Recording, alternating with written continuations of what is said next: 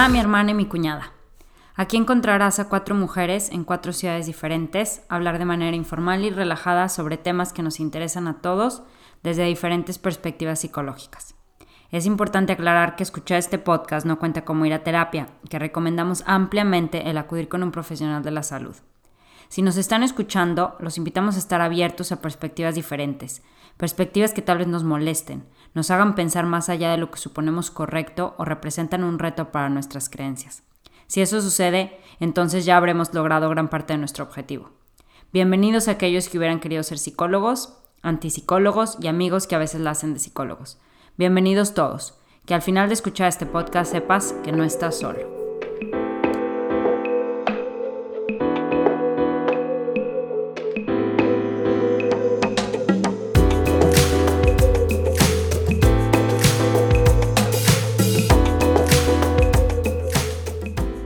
Todos, bienvenidos otra vez con mi mamá, mi hermana y mi cuñada. Como todos saben, estamos pasando por momentos difíciles en todas las partes del mundo en todos los niveles, en todos los estratos. Y quisimos que esta vez el episodio de mi mamá, mi hermana y mi cuñada fuera un episodio que ayudara a traer paz, calma, comprensión, entendimiento sobre lo que estamos pasando, lo que estamos viviendo, que cualquier cosa que estemos sintiendo, número uno, es normal y número dos es temporal. Vamos a estar trabajando, explicando y compartiendo con una gráfica que les vamos a compartir y que la vamos a poner en nuestra página de internet. Sí, esta gráfica habla de etapas, que yo diría más que pasos, etapas que podemos vivir y que como bien sabemos también en las etapas del duelo, no es que sean una después de la otra, sino que podemos vivirlas todas en un día, podemos empezar por cualquier otra. Primero es el shock, ¿no? La sorpresa, el shock del evento, la negación, cuando no creemos lo que acaba de pasar, cuando vemos a la evidencia, pero decimos, no, esto no es cierto. Frustración, que, que, nos damos cuenta que las cosas están cambiando, son diferentes, nos enojamos. Depresión, experimentación, que la vamos a explicar después con mucho más detalle. Decisión e integración. Estas son las etapas que yo creo que de alguna manera ya todos las hemos vivido en estos días y que el objetivo sería llegar a la integración.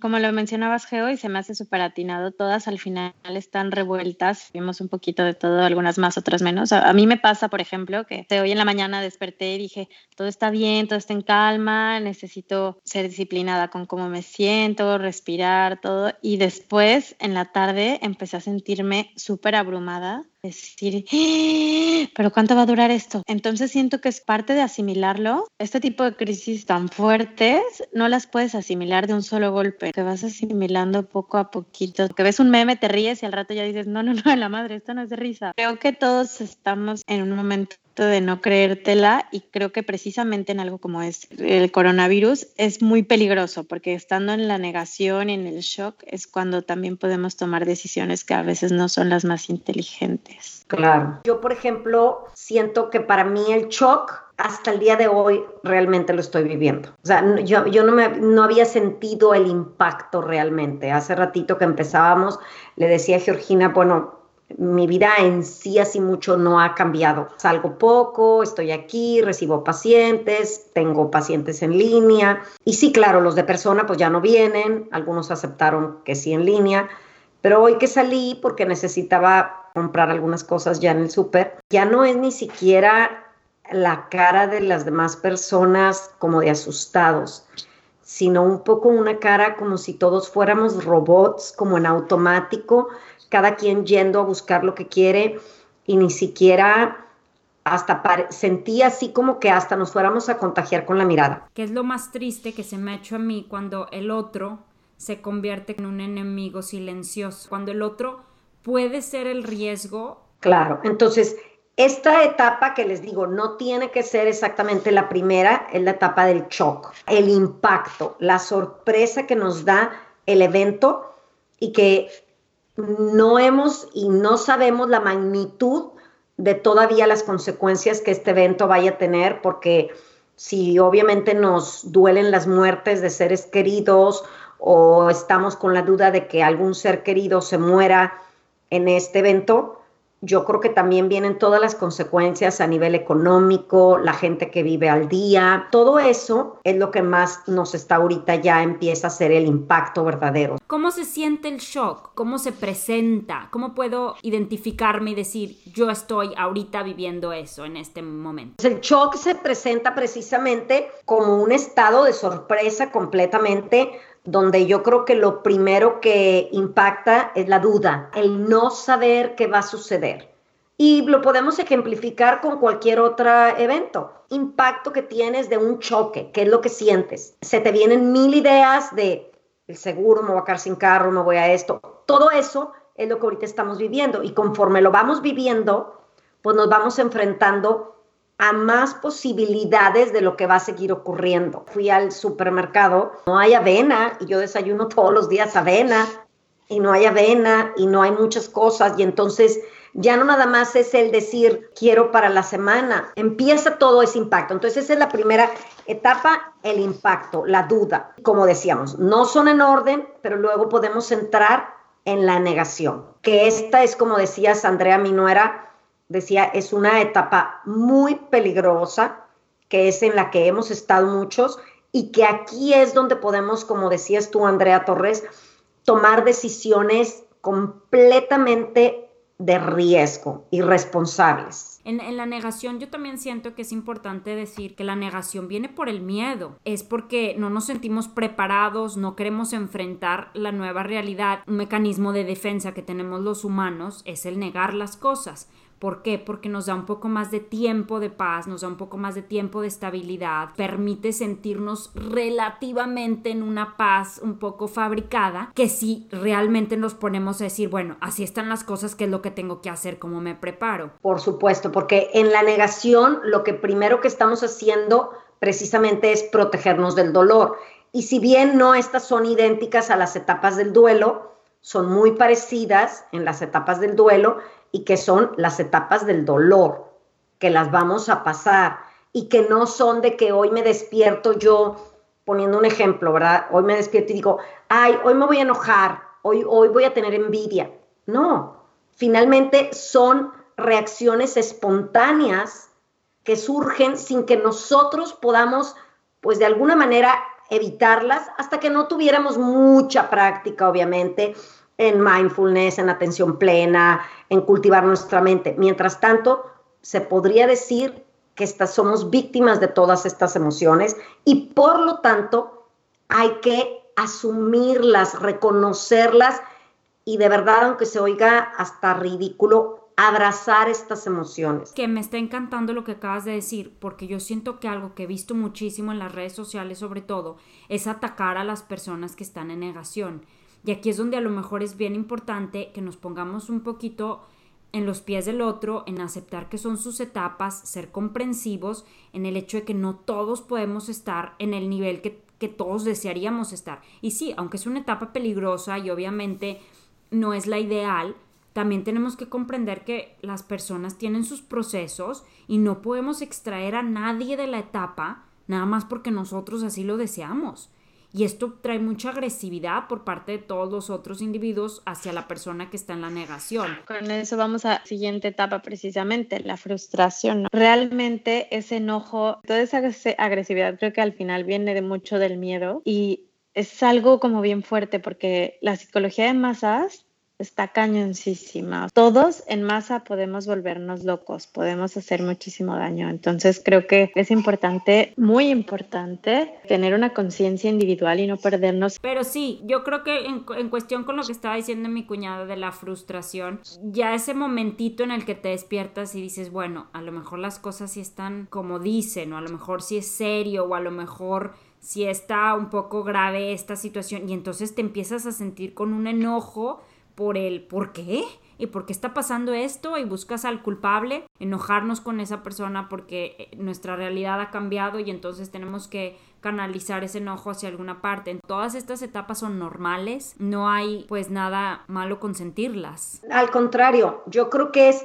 primero identificar lo que estamos sintiendo, o sea, reconocerlo para poder empezar a transformarlo y poder llegar a la integración o que yo diría a esa aceptación. No, basta con negar ni siquiera el evento o la situación, nos vamos a sentir frustrados, lo vamos a seguir sintiendo, aunque ya lo hayamos entendido. Antes de estar encontrando culpables, ahora sí como cuando decíamos de la ira, en lugar de estar buscando quién prendió el fuego de tu ira, apagar ese fuego. Entonces es aceptarlo y trabajar con nosotros, yo creo que es ir reconociendo lo que vamos sintiendo. Por algún lugar estaba yo leyendo de cómo ahorita también es aceptar y reconocer que con toda esta situación estamos en ese estado de flight or fight, luchar o huir. Y ese nos produce mucho estrés. Y entonces, mientras nos estemos identificando, seamos capaces de identificar qué estoy sintiendo, quiero escapar,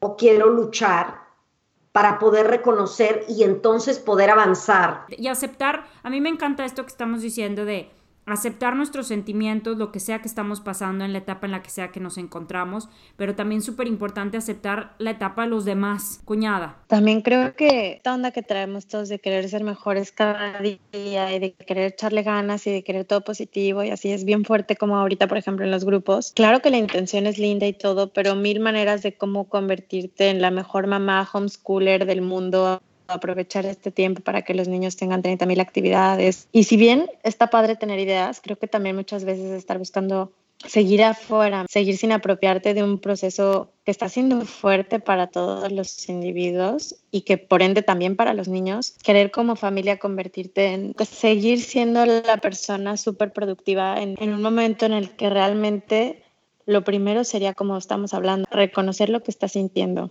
Creo que es bien importante que todos tengamos el foco en cómo nos estamos sintiendo. Claro que sí, Andreona. Es que aparte está muy interesante todo esto que está pasando porque para la integración, después del shock, se están forzando, o al menos la gente que está un poco más como activa o que tenía otro estilo de vida completamente, están siendo forzadas a sentarse y a la no acción, como los budistas dicen que la no acción a lo mejor también es una acción en sí, pero esta es insoportable. Tomar un un respiro forzado o obligado. Por ejemplo, hay otro autor que hay cuatro preocupaciones, existential concerns, ah. y son, la primera pues es la muerte, isolation, que es lo que estamos viviendo, que para lo mejor para las personas que nos tocó este distanciamiento social solas, a lo mejor puede ser un poquito más abrumador, como el sentirse separado de, ¿no? La, la hoja que ya se cayó del árbol o, el, o la gota de agua que ya dejó de ser parte de la ola.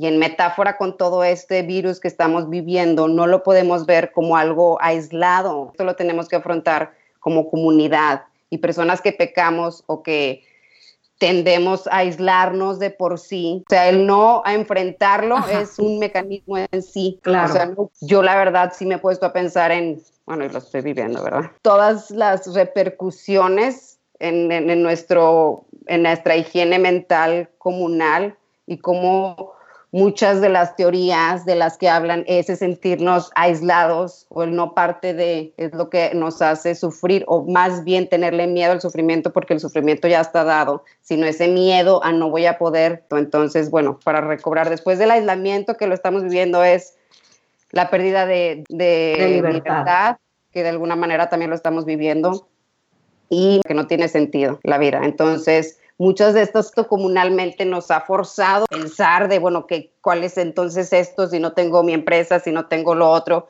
que es realmente lo que importa y nos ha sacudido a todos como un mundo, pues sí estamos en shock colectivo, creo yo. Exacto. Obviamente estamos hablando de un aislamiento donde te sientes separado de la humanidad, pero ahorita nos están siendo forzado ese aislamiento, que obviamente al aislarme yo me protejo el virus, pero más allá del virus, es, ahorita la gente se está dando cuenta, o sea, yo he visto tweets de la gente de que no me juro no me vuelvo a enojar si alguien me vuelve a abrazar, ese human touch que que, nos están diciendo no y que sabemos que es por nuestro bien, pero sin embargo estamos viendo qué tan importante es en nuestra vida. No, y qué importante es también, es como un sentimiento bien fuerte porque, como dices, es un sentimiento colectivo de vulnerabilidad y de permanencia que es demasiado fuerte porque pues también, Geo, en el budismo se habla mucho de la importancia de tener en cuenta la impermanencia y es como bien fuerte porque incluso la vida, ¿saben? O sea, de repente el no encontrarle sentido a tu vida, el no, el no llevar una vida a veces que la verdad valga mucho la pena vivir sin ganas, que finalmente son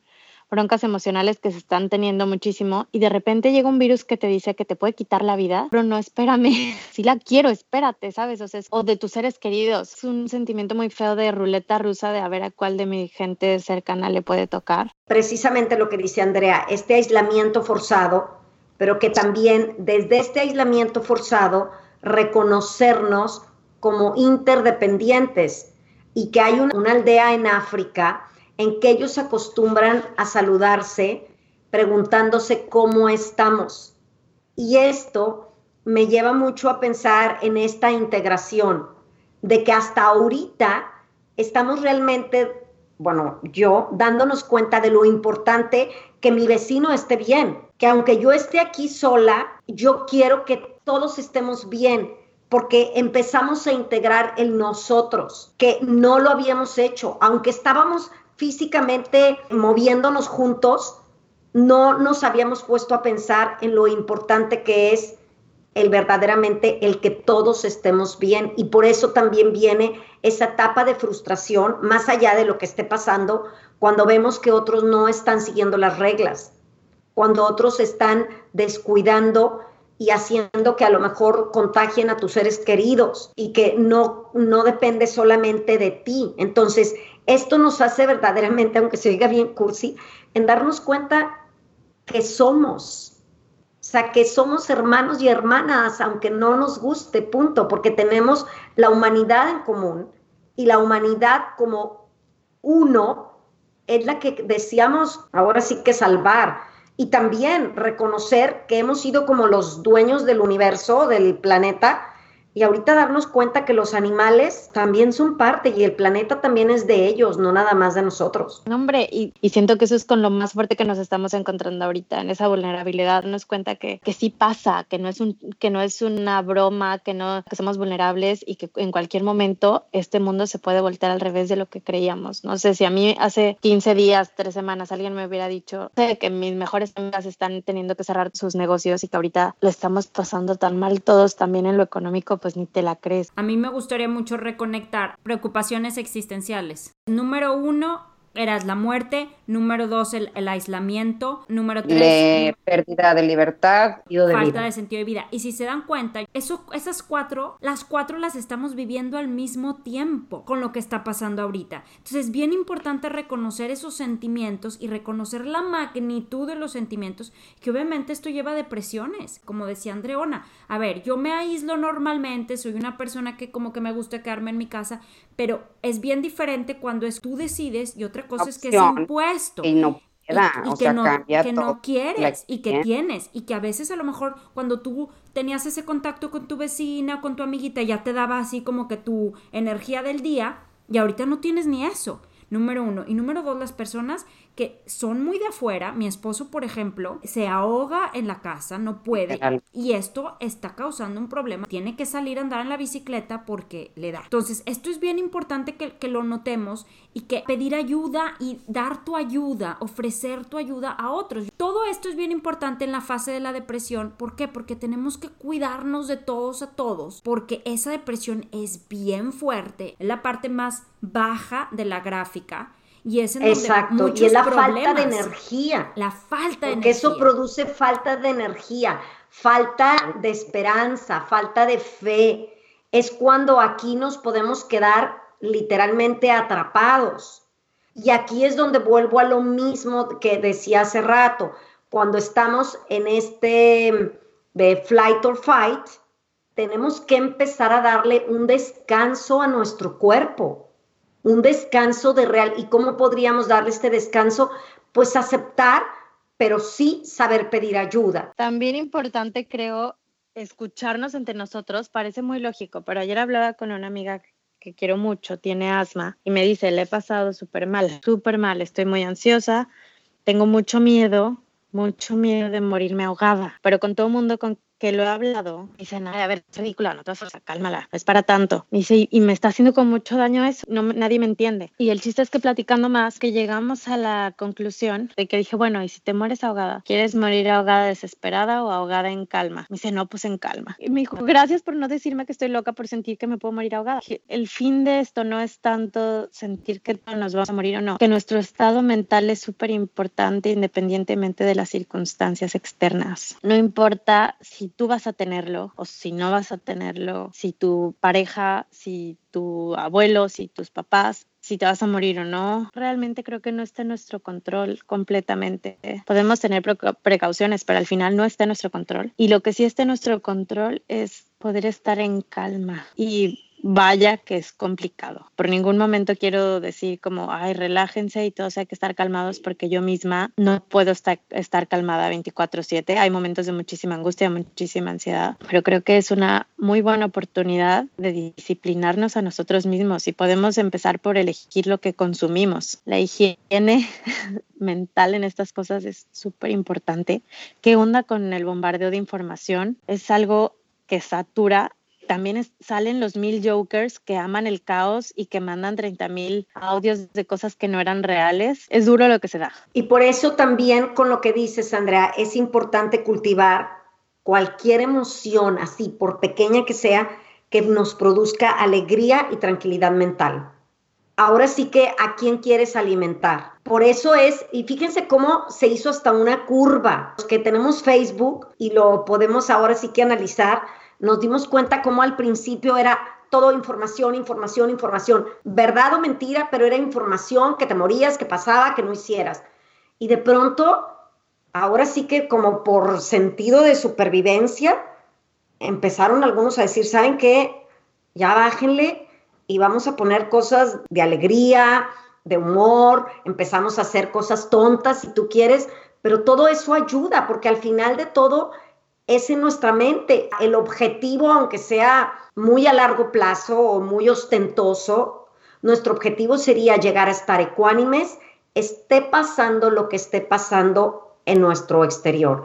Y estos eventos lo que hace es que nos confronten, y nuevamente lo digo, a la impermanencia. Cuando estamos así tan pronto, nos confronta a que me puedo morir. La verdad es que nos podemos morir todos en cualquier momento, pero ahorita estamos más cerca de darle la cara a esto. Y yo creo que por eso mismo sí es una oportunidad. ¿Nos pudieras explicar para todos los que a lo mejor no la tenemos así como que aquí en la cabeza la palabra ecuanimidad? ¿Qué significa? Equa es igual, animidad viene de ánimo. Entonces es tener un estado de ánimo en paz, igual. Que no te digan ahorita, wow, ya se acabó esto y tú toda eufórica. O se murió fulanito y te vas a la depresión sino lograr tener la mente en ese estado de cultivarlo. Y aquí sí les digo, lo único que nos va a llevar a esto es la meditación. Y cuando digo meditación, obviamente que ahorita son momentos muy difíciles de poder meditar sentado y más si no lo has logrado. Algunos compañeros y yo misma me declaro como en estos días difícil de poder sentarme en el cojín a meditar. Sin embargo, podemos practicar lo que es la meditación andando, sentada, lo que estás haciendo, disfrutarlo, si estás comiendo, solo comiendo. La verdad yo recomiendo alejarnos mucho de tantos aparatos electrónicos. Claro, con lo que dices ahorita, yo obviamente ese es el ideal. Y obviamente eso es lo que quisiéramos alcanzar. Sabemos que en realidad es muy difícil, estamos brincando de una emoción a otra y es normal, pero sí tenemos que cuidarnos, teniendo un poco más de cuidado con mis acciones. No quiere decir que mis sentimientos van a estar todos lineales, bien padre, pero sí quiere decir que puedo yo ayudar un poco a mis emociones para lograr ese balance. Lo volvemos a lo mismo, es crear un ambiente exterior, es por ejemplo, ya sabemos que nosotros nos vamos a reunir, ya me traje mi vasito de agua, tengo la luz adecuada y todo, pero crear este ambiente interno, ¿y qué quiere decir un ambiente interno? Pues estar realmente poniendo atención en cómo a veces nos vamos como hilo de media con un pensamiento negativo y nos dejamos ir. Entonces, sí darnos cuenta y reconocer que no tenemos mucho control sobre nuestras reacciones. Cada vez estamos más convencidos, yo estoy más convencida de que finalmente somos demasiado duros con nosotros mismos y olvidamos que muchas de estas reacciones son universales. ¿Y qué pasa cuando pasamos esto? Que nos sobrepasa un sentimiento de culpa. Y esta culpa de me siento triste o no debería o hay otros que están peor que yo, pues no, la verdad es que es, ahora sí acabo de entender, es honrar el sufrimiento de lo que tú estás sintiendo en este momento, haya sido por lo que sea, porque no haya vena en el mercado, honra tu sufrimiento, punto. Y a la otra está en el hospital, pues sí, pero este es mi dolor. Aquí es donde mucho Tich habla de hacer un lado la historia, lo que nos contamos, y nada más identificar el dolor que estamos sintiendo. Me parece perfecto. Y aquí yo siento que entonces podemos conectar muy bien con lo que son las siguientes etapas. Bueno, experimentación. Necesito encontrar una manera para solucionar nuevos problemas que tengo, cambiar, modificar un poco mi realidad para poder adaptarla a una manera que sea pues mejor para mí. Entonces, igual no podemos hacer esto todo el tiempo para todas las cosas, pero es empezar con poquitas cosas, empezar con poquitos cambios que a lo mejor puedan permitir que mi situación esté mejor. Si me tengo que quedar en casa, pues bueno, entonces, ¿qué es lo que puedo hacer? para poder lograr esto de una manera más satisfactoria. Entonces lo que he visto mucha gente, ah, me voy a poner a acomodar la bodega que no la he acomodado en 20 años. Me voy a poner a leer el libro que no he leído en 15 años me voy a poner a cocinar comida que a lo mejor nunca en mi vida había tenido el tiempo para, para, cocinar. Entonces es a lo mejor empezar a hacer poquitas cosas diferentes, empezar a cambiar algunas cosas de lo que eran nuestras rutinas, nuestras realidades para tratar de encontrar una nueva adaptación. Obviamente ahorita muchas de las decisiones que estamos tomando son en emergencia. O sea, por ejemplo, las escuelas nunca hubieran tomado la decisión de cerrar y ponerse en completamente en línea sin haber pensado esto pues durante meses y pláticas y que la junta de no sé qué, la junta de no sé qué para hablar. No, a ver, fue emergencia, tuvieron que tomar la decisión en una semana, en dos días y se tomó y ya está. Entonces, todas estas decisiones que hoy estamos tomando por emergencia van a tener de una manera u otra un impacto a la larga, en el largo plazo. Entonces, es bien importante tener mucho cuidado Obviamente es imposible cuando tenemos los sentimientos también de frustración, de depresión y de todo lo demás, de pues tomar decisiones correctas o pensadas, pero sí es importante que entendamos que el tipo de decisiones que estamos tomando ahorita van a tener un impacto en cómo vamos a terminar viviendo después de esto, mamá. Es que aquí lo que tú estás diciendo, obviamente que sí tiene que ver todo el impacto, pero algo que no hemos mencionado es, frente a cualquier situación o circunstancia, lo que verdaderamente importa es la actitud o la respuesta que tenemos ante la situación. Entonces, si estamos en una actitud donde nos vamos a quedar ahora sí que en la depresión o en el shock o en la negación, esto nos invita para darnos cuenta que tenemos que cursar, que tenemos que transitar por estas etapas o por estas fases y la verdad es pedir ayuda para no quedarnos atorados en una de ellas. Pues a lo mejor por mí he dado algo, pero sí me gustaría compartir y desde la perspectiva budista lo que es el poder de la plegaria. Y el poder de la plegaria, esto no es mío, lo aprendí, y es hacer plegaria se basa en una premisa muy básica y dice, hay una relación entre lo que pasa dentro de nosotros y lo que pasa alrededor. Las plegarias tienen impacto en quienes las hacen y en otros. Entonces, una plegaria es una aseveración de algo que aspiramos y con esta aspiración fortalecemos una cierta visión de futuro y nos acercamos a ellas.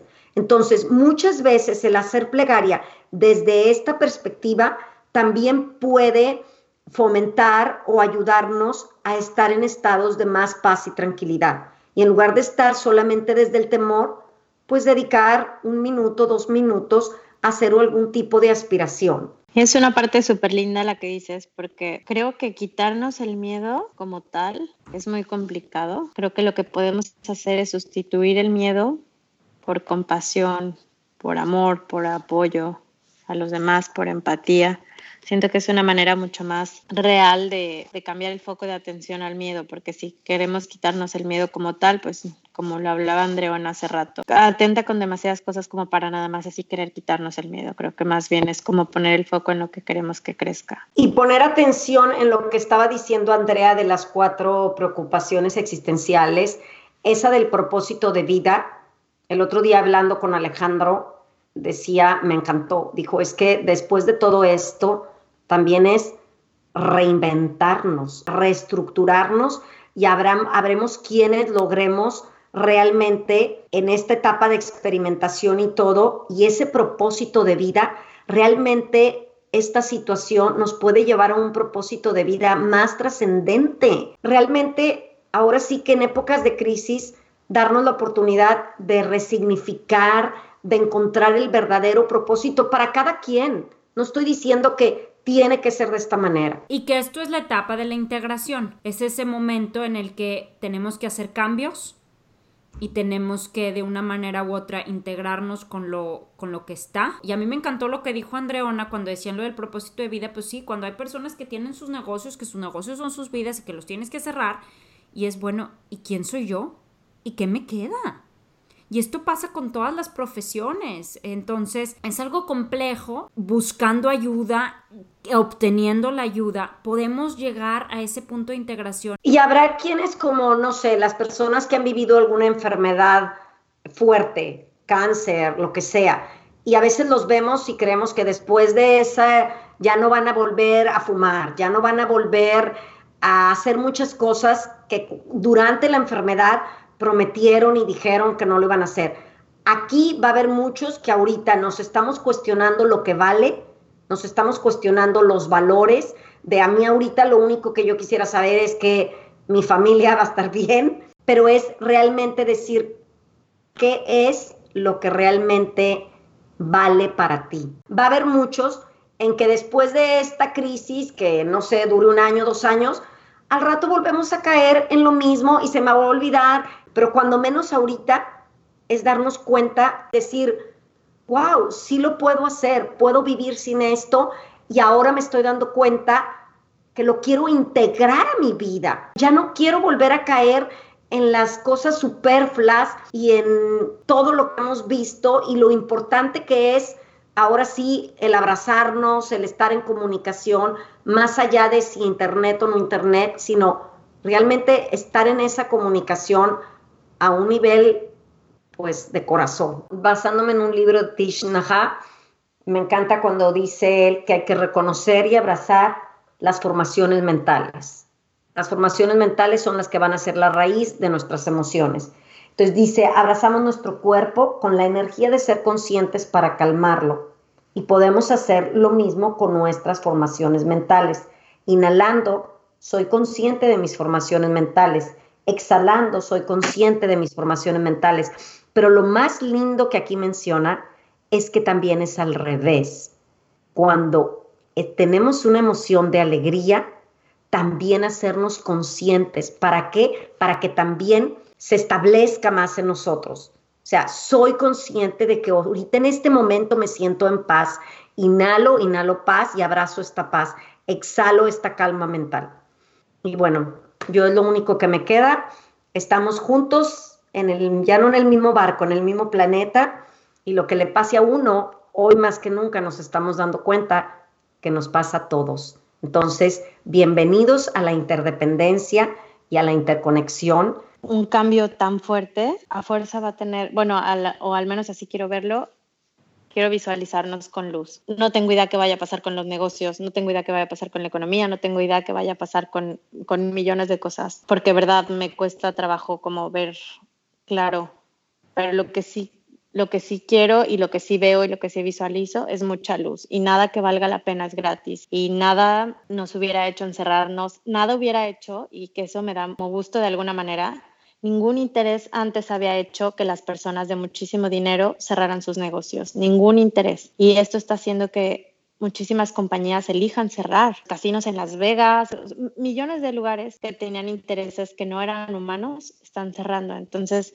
creo que todo esto puede ser algo que que nos llene de luz y pues si, si todos lo visualizamos así de alguna manera creo que también lo estamos creando como dice como dices tú Geo con, con las plegarias visualizar que esto va a terminar en luz y no están solos en esta oscuridad ahorita tampoco están solos. Claro. Andreona. Acordémonos que el, único, la única llave al cambio también es el presente y que si no estamos conscientes del presente no tenemos nada. Y que muchas veces como René Descartes, se pienso y luego existo, pues muchas veces es así como pienso demasiado y por eso no estoy viviendo mi vida no somos nuestros pensamientos, no somos nuestras emociones, somos un reflejo, somos, somos espejos. Justamente esto habla es mi mamá que lo cita mucho este Tich donde de verdad por eso hasta yo he estado tratando de escuchar menos música que es súper difícil. Haz algo nada más una cosa a la vez y ahorita tenemos la oportunidad o una plataforma en toda esta incertidumbre de aprender eso, de estar con nosotros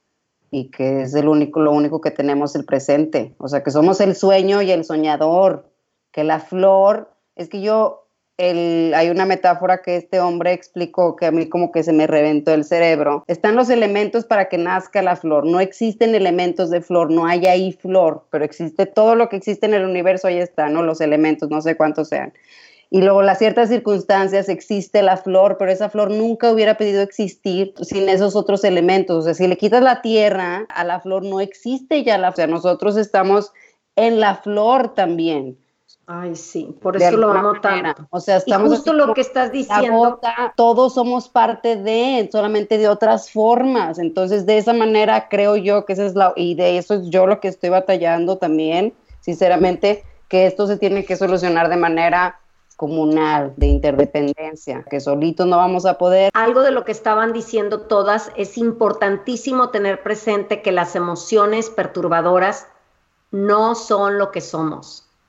Punto. Somos mucho más que todas esas emociones. Si las sentimos y eso nos hace a veces llegar a sentir rechazo por nosotros mismos y que ni siquiera por nuestras emociones perturbadoras. Y como decía Andreona cuando hablaba de, las preocupaciones existencialistas, que decía, cuando hay una persona que nos, nos separaron a la gota del mar y entonces es bueno, ¿y ahora qué? No, vamos a encontrar, y aquí es donde viene la integración de la última fase, encontrar la manera de con esta realidad unirnos al mar y que esas gotas que están ahorita forzadas para separarse y en aislamiento encuentren ese mar nuevamente y volvamos a entendernos como lo que somos. La otra es que ahorita de alguna manera estamos viviendo todas las decisiones pasadas, pero que el presente, y otra vez mencionando a Tich tiene una frase que dice, el futuro se compone de una sola sustancia y ese es el momento presente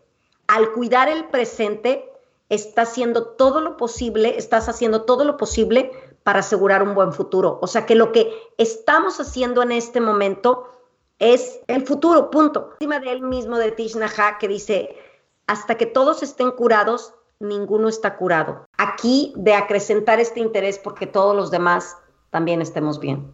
Muchísimas gracias por habernos escuchado, por haberse dado el tiempo. Sean empáticos con sus sentimientos, entiendan que es normal lo que están sintiendo, que es normal lo que, lo que los demás están sintiendo, aceptar procesos. Y yo de verdad que los invito a que lo más importante en estas épocas es a buscar ayuda. Si estás pasando por cualquier etapa o estás en cualquiera de estas situaciones, háblale a alguien, busca a alguien. Es bien importante que mantengamos, como decía mi mamá y Andreona hace rato, esa conexión con los demás, aún a pesar del aislamiento.